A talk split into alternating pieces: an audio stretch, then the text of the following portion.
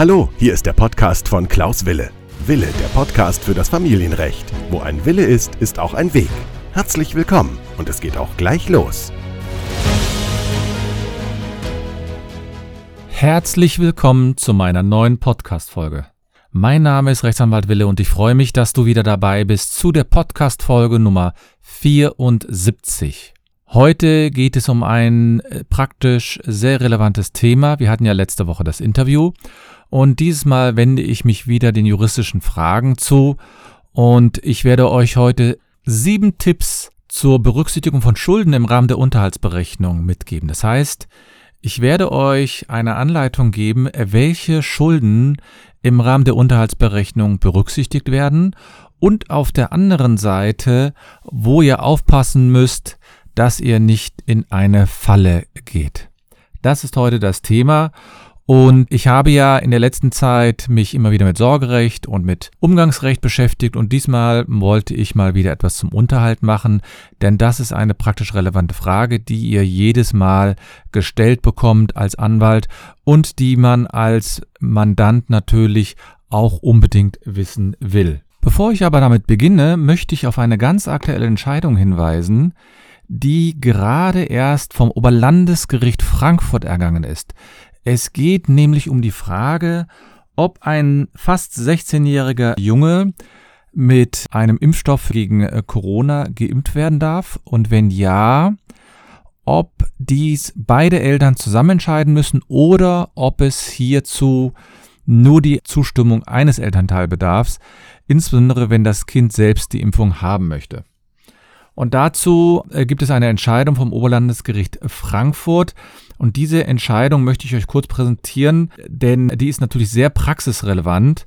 Also es ging darum, dass die Eltern äh, geschieden waren und das Kind war ähm, fast 16 Jahre alt und das Kind wollte selbst äh, geimpft werden. Und der Vater hat die Impfung äh, befürwortet und die Mutter hat nicht die Impfung befürwortet. Sie sagte, zumindest ist das dem Sachverhalt zu entnehmen, das sei eine Gentherapie. Und äh, der Junge, der äh, knapp 16 Jahre alt war oder ist, ähm, der hatte der Impfung auch zugestimmt. Und das Amtsgericht hatte im Rahmen einer einstweiligen Anordnung, das ist sozusagen so ein einstweiliger Rechtsschutz, wenn es ganz schnell gehen muss, hatte es dem Vater die Befugnis gegeben, über diese Frage allein zu entscheiden. Und das Kind wurde daraufhin zum ersten Mal geimpft. Und dann ist die Mutter in die Beschwerde gegangen, also in die nächste Instanz zum Oberlandesgericht Frankfurt. Und die, das Oberlandesgericht Frankfurt hat hier diesem äh, dieser Beschwerde nicht abgeholfen. Das heißt, es hat die Meinung vertreten, dass die Impfung in Ordnung sei. Und zwar ähm, hat es hier sich einzig und allein, nicht einzig und allein, aber hauptsächlich darauf äh, gestützt, wie auch in anderen Fällen im Übrigen bei Impfungen, nämlich was die Ständige Impfkommission befürwortet. Das heißt, die Impfkommission hatte ja befürwortet, dass Kinder auch ab dem zwölften Lebensjahr geimpft werden. Und dann wird in solchen Fällen überträgt dann das Gericht jeweils die Entscheidungsbefugnis über diese Impfung immer dem Elternteil, der alleine dieser äh, ständigen Impfkommission folgt. Und insbesondere, weil auch das Kind hier seinen Kindeswillen äh, klar geäußert hätte mit fast 16, habe es sozusagen hier oder hat das Gericht hier ausgeführt, dass es in Ordnung sei, wenn hier das Kind äh, geimpft werde. Nun, die Diskussion um die Impfung, die haben wir ja alle miterlebt und da gibt es unterschiedliche Auffassungen. Das möchte ich hier nicht näher vertiefen. Ich wollte euch nur diesen Fall präsentieren. Das ist vom Oberlandesgericht Frankfurt vom 17. August 2021. Und dazu gibt es mittlerweile eine Presseerklärung des Oberlandesgerichts Frankfurt. Da kann man das Ganze nachlesen. Und wichtig ist eben, dass man erstens bei Impfungen weiterhin gemeinsam zustimmen muss. Aber wenn es darüber Streit gibt, dann wird immer demjenigen die Entscheidungsbefugnis übertragen, der der Ständigen Impfkommission folgt, also den Empfehlungen folgt. Und hier war es auch so, dass man auch den Kindeswillen berücksichtigt hatte, Denn nach Ansicht des Gerichtes ist es so, dass das Kind knapp mit 16 Jahren zumindest seine Meinung kundtun könne und sich auch eine eigene Meinung über den Nutzen von Corona gebildet hat. Ob man das mit 16 Jahren da wirklich annehmen kann, das weiß ich natürlich nicht. Das ist, halte ich zumindest für verfrüht, weil sogar die großen Gelehrten, Professoren und so weiter sind sich da ja uneins, ob das so die Impfung wirklich das Allheilmittel ist. Aber es geht ja nicht darum, sondern es geht ja darum, dass das Kind immerhin seine Meinung geäußert hat und die Informationen, die das Kind verarbeitet hat und verstanden hat, da ist das Kind dann zu dem Ergebnis gekommen, dass, das, dass die Impfung für sich in Ordnung ist. Trotzdem müssen natürlich die Eltern gemeinsam entscheiden und wenn sie es nicht tun, dann trifft man sich eben vor dem Gericht und das Gericht hat hier eben die Entscheidung getroffen, dass eine Impfung in Ordnung sei. Das vielleicht als kleiner Einstieg für euch als aktuelle Informationen, denn ich weiß, dass ihr natürlich auch gerne mal so ein aktuelles Urteil haben wollt, darauf wurde ich mal angesprochen und das werde ich jetzt auch regelmäßiger einführen, dass ich, wenn es ein interessantes Urteil gibt, dass ich euch das kurz darstellen werde. Aber heute geht es ja um die Frage, wie berücksichtigen wir Schulden im Unterhalt? Und da muss ich natürlich schon mal gleich sagen, Schulden sind nicht gleich Schulden und Schulden sind natürlich auch immer sehr unterschiedlich, werden die berücksichtigt. Und wir müssen natürlich immer unterscheiden zwischen Schulden auf der Seite desjenigen, der Unterhalt möchte und derjenige, der Unterhalt zahlen soll. Juristen sagen, derjenige, der Unterhalt möchte, ist der Unterhaltsgläubiger und derjenige, der Unterhalt zahlen soll, ist der Unterhaltsschuldner, weil er das quasi zahlen muss, also schuldet, würden wir wahrscheinlich jetzt im ganz allgemeinen Neudeutsch sagen. Und da geht es eben heute darum, dass ich euch ein paar Tipps gebe. Und äh, der erste Hinweis, den ich schon mal geben möchte und der erste Tipp ist, grundsätzlich sagt das Gesetz aus, dass Schulden auch bei der Ermittlung der Leistungsfähigkeit, also sprich, ob äh, der Leistungsfähigkeit des Schuldners zu berücksichtigen sind. Das heißt, es ist jetzt nicht abwegig, dass Schulden berücksichtigt werden. Und man muss sich aber jetzt immer vor Augen halten, welche Schulden berücksichtigt werden und ob die wirklich immer komplett berücksichtigt werden. Und da werde ich mit euch jetzt ein paar Punkte durchgehen. Und da kommt auch schon dann der zweite Tipp, den man hier berücksichtigen muss, nämlich die Unterhaltsart. Das heißt, es wird immer geprüft, um welche Art von Unterhalt handelt es sich. Handelt es sich um einen Erwachsenenunterhalt oder handelt es sich um den Unterhalt für die Kinder? Denn der Kindesunterhalt, der wird wesentlich strenger beurteilt als der Erwachsenenunterhalt. Das heißt, beim Kindesunterhalt muss man zum Beispiel in der Regel immer den Mindestunterhalt zahlen und kann sogar gezwungen werden, in ganz extremen Fällen sogar Privatinsolvenz anzumelden, wenn das nicht anders geht. Und der dritte Tipp, den ihr sozusagen gleich mitnehmen könnt, ist, dass man nämlich prüft, ob die Schulden bereits vor der Trennung sozusagen bestanden haben oder eingegangen worden sind und auch schon äh, während der Ehe abgezahlt worden sind oder ob es so war, dass die Schulden erst nach der Trennung aufgenommen worden sind. Denn das ist ein großer Unterschied in der rechtlichen Betrachtungsweise. Und fangen wir doch mal mit dem einfacheren Fall an, nämlich wenn Schulden nach der Trennung eingegangen worden sind. Und da ist die Rechtsprechung relativ streng, nämlich sie sagt, Schulden, die nach der Trennung eingegangen worden sind, werden im Rahmen des Unterhalts grundsätzlich nicht berücksichtigt. Jetzt sage ich, in der Regel werden sie nicht berücksichtigt, denn es gibt davon auch Ausnahmen, wenn zum Beispiel nach der Trennung eine neue Altersvorsorge abgeschlossen worden ist. Das darf man nämlich auch noch nach der Trennung und dann werden diese Verbindlichkeiten auch berücksichtigt. Und es gibt noch ein, zwei andere Fälle, die hier ähm, vielleicht relevant sind, aber das ist so einer der Hauptfälle, die man hier nehmen muss. Und wenn ich euch hier sozusagen einige Ratschläge gebe, dann müsst ihr natürlich immer wissen, dass ich hier keine Rechtsberatung mache, sondern ich gebe euch sozusagen nur allgemeine Tipps und das ersetzt natürlich keine Rechtsberatung. Und ich lade dich oder ich lade Sie gerne ein, in meine Facebook-Gruppe zu kommen, denn in dieser Facebook-Gruppe habe ich immer wieder Live-Sessions über bestimmte Themen. Und da gibt es dann auch eine Fragerunde zu bestimmten Fragen, die man hier, ich nenne es jetzt mal, jetzt in so einem Podcast nicht immer beantworten kann, sondern da könnt ihr quasi in meiner Facebook-Gruppe Fragen stellen. Die Facebook-Gruppe lautet Familienrecht neue Wege gehen und die Facebook-Gruppe wird ständig größer und da kann man dann allgemeine Tipps haben und das ist aus meiner Sicht ein interessantes Angebot.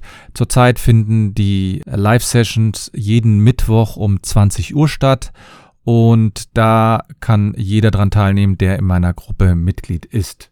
So, also ich hatte euch ja jetzt äh, den Tipp gegeben, was passiert mit den Schulden, die nach Trennung aufgenommen worden sind.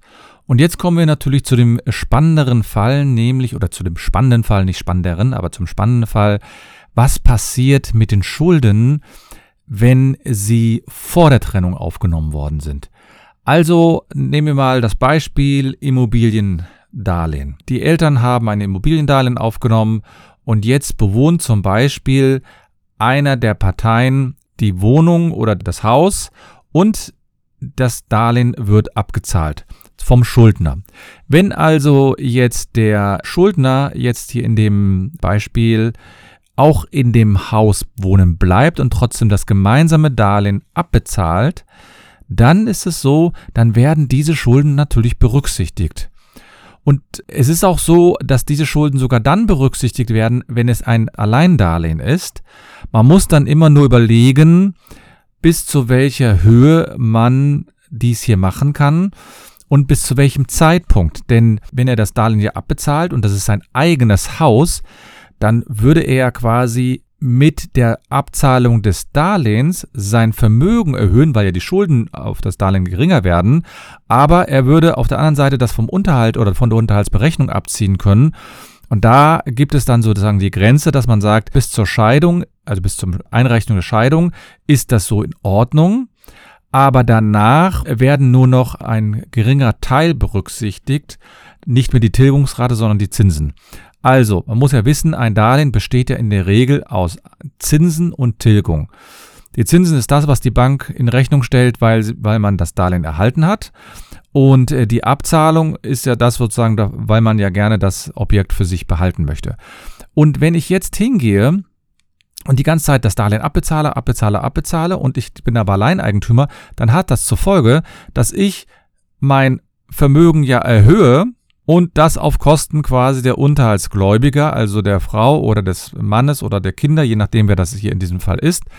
Und da zieht eben die Rechtsprechung die Grenze ein, dass irgendwann hier Schluss sein muss und das ist spätestens mit Zustellung des Scheidungsantrages aber in bestimmten Fällen kann das sogar vorher sein. Das muss man dann vielleicht mit seinem Anwalt besprechen, in welcher Konstellation man sich dann dort befindet. Wichtig für mich ist nur, dass ihr wisst, dass wenn ich Alleineigentümer bin, dann kann ich zwar das Darlehen abbezahlen, aber nur bis zum bestimmten Zeitpunkt. Wenn man aber gemeinsamer Eigentümer ist, das heißt, die Eltern haben ein Haus gekauft und das Eigentum gehört einem nicht alleine, sondern gemeinsam, dann hat das zur Folge, dass natürlich das Darlehen auch weiterhin berücksichtigt wird, und zwar auch noch nach dem Einrechnung des Scheidungsantrages, weil die andere Partei sozusagen auch davon profitiert. Denn das Vermögen erhöht sich ja auch auf der anderen Seite, denn die Schulden werden geringer und dadurch wird das Haus äh, eher abbezahlt werden und man hat dann äh, sozusagen ist eher schuldenfrei. Also deswegen, wenn man gemeinsamer Eigentümer ist, ist es so, dass man sagt, okay, sogar wenn es nach dem Scheidungsantrag weiterhin von einer Partei abbezahlt wird, dann reduziert das auch die Schulden. Und jetzt der nächste Tipp, und der ist eben ganz wichtig, der passt eben auch zu den Immobilien. Jetzt sagen ja einige, aber das ist ja ungerecht.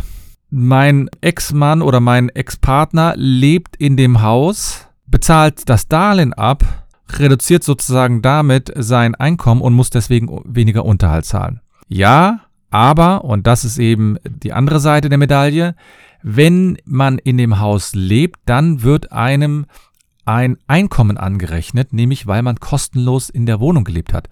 Die Juristen nennen das Wohnwertvorteil.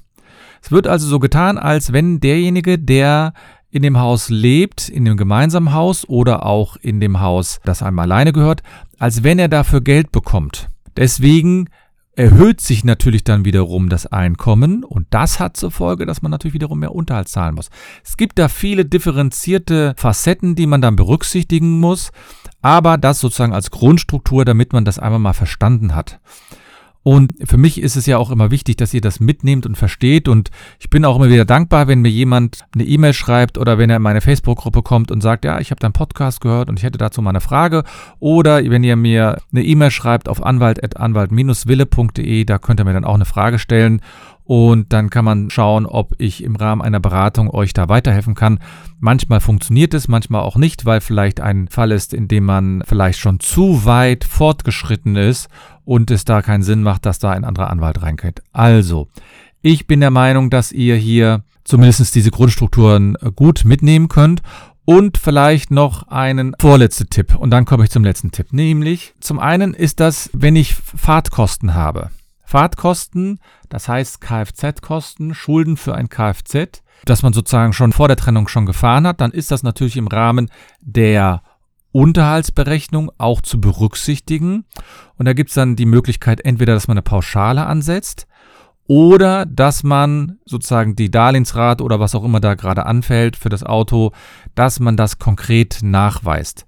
In der Regel geht man erstmal davon aus, dass grundsätzlich 0,3 Euro pro gefahrenen Kilometer angesetzt werden können. Und damit sind aber dann auch schon alle Kfz-Kosten berücksichtigt, also Benzin, Versicherung, Steuern und auch die Autorate.